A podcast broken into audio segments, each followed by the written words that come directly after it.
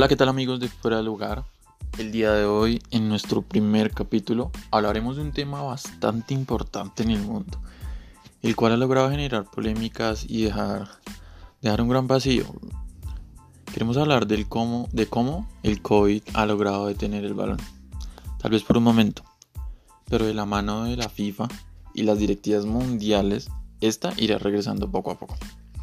Para complementar un poco nuestra charla, el día de hoy tenemos un invitado especial, un estudiante de segundo semestre de Dirección Técnica de Fútbol de la Universidad Sergio Albolea, el cual nos dará su opinión de cómo se desarrollará esta carrera que es nueva y prometedora en el país y la cual va ligada con nuestro tema de hoy. Juan, ¿cómo estás? Bienvenido a nuestro primer programa de Fuera de Lugar. Cuéntanos, ¿qué se siente ser quien tiene la posibilidad de abrir este tema en el primero de nuestros podcasts. Claro que sí, Carlos.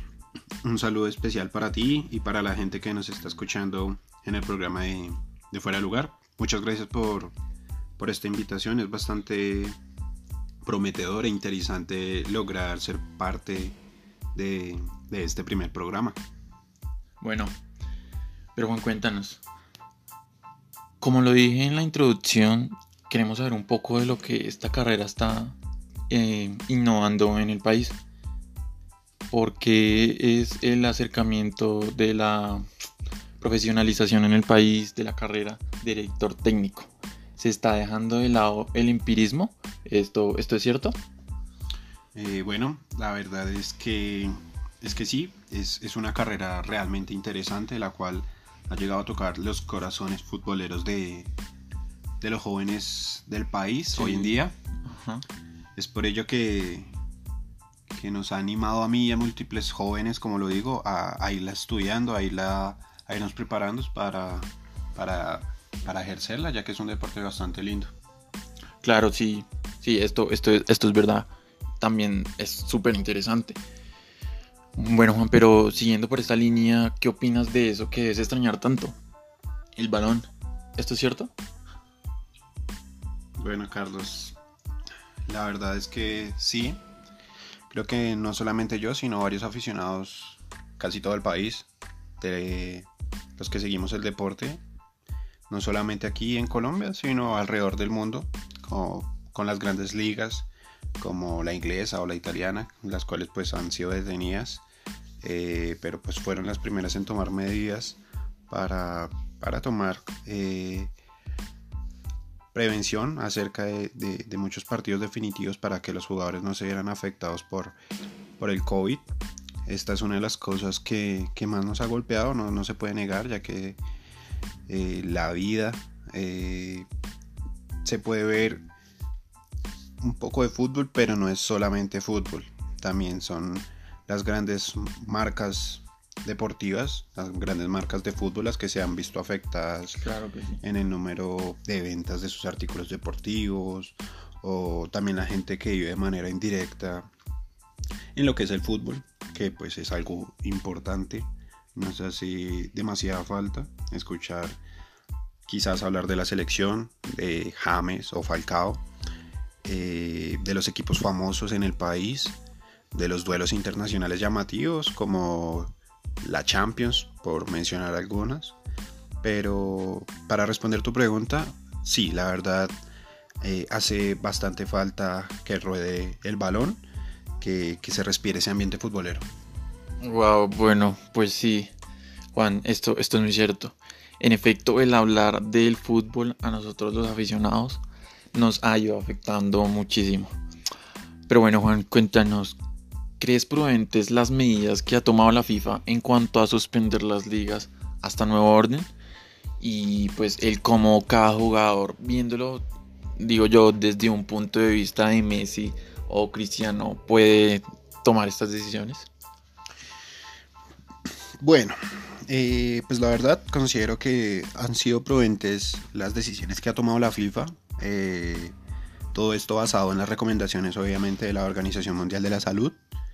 Eh, pues se le ha brindado al, máximo rector del fútbol mundial eh, prevenir o eh, evitar que el virus se, siga expandiendo y que los jugadores de talla mundial se vean, se vean afectados. Pues para que no penetre como tal el mundo del fútbol más allá de que, de que no está brindando un espectáculo. Obviamente todo ello por el bien de, de los deportistas, aunque como sabemos el fútbol sin hinchas no es lo mismo, ya que pues al fin y al cabo los futbolistas son seres que no están exceptos de sufrir eh, este tipo de virus que está golpeando literalmente todos los rincones del mundo. Ya poniéndonos en, en lugar de Cristiano o Messi, son personas independientemente de todos, eh, son padres, son hijos, son seres humanos y ellos mismos han logrado manifestarse realizando donaciones, logrando poner primero que todos los valores quizás de sus fanáticos que les han brindado tanto eh, por el bien de ellos eh, ese tipo de ayudas. Por otro lado en su forma física eh, cada uno de ellos entrena en sus casas se preparan como los profesionales que son porque son los mejores del mundo. Entonces creo que no deben estar pensando de manera egoísta. Quizá por el contrario han escuchado casos de los que por su parte pudieron tomar la iniciativa y viendo esto dentro de sus clubes eh, que no se vieran apretados de temas económicos tomaron la decisión de, apoyar eh, tantas iniciativas como bajar eh, el tema salarial y aportar como lo digo antes hospitales y con donaciones de cualquier índole. Claro que sí, esto, esto es, muy, es muy importante, Juan. Pero bueno, quiero que me cuentes desde tu punto de vista eh, qué piensas del aplazamiento de la Eurocopa y la Copa América, que pues está siendo pues programada para un próximo año, siendo ya el 2021. Bueno, pues claramente se, se están viendo afectadas varias competencias internacionales a, raíz del COVID, eso no, lo podemos negar. Eh, el tema de la Copa América golpea los bolsillos eh, de muchas personas, eh, principalmente a los actores principales, valga la redundancia, de, del fútbol, que son las selecciones suramericanas, ya sea eh, en Argentina o aquí en Colombia, donde se iba a disputar la final. Eh, pero todo es por el bien, todo es por el bien, son decisiones eh, que hacen que los futbolistas se, se pueda proteger, ya que más allá de ser un activo, son, como lo he venido mencionando, son seres humanos que, que no están exentos de, de contraer el COVID, de enfermarse. Pienso que, que es muy triste para, la hinchada y todos los aficionados el no poder tener el, placer de ver jugar a estrellas como Messi, como James, eh, a Cristiano Ronaldo en la Eurocopa, a Paul Pogba, por mencionar algunos. Pero principalmente tiene que primar la salud de los deportistas porque sí o sí a ellos también los esperan en la casa. Ellos eh, tienen su papel de, padres y, no pueden centrarse únicamente en el juego y, no, negando que, es simplemente eso, una manera de, brindar un espectáculo, pero, pero no puede estar por encima de ese espectáculo la salud.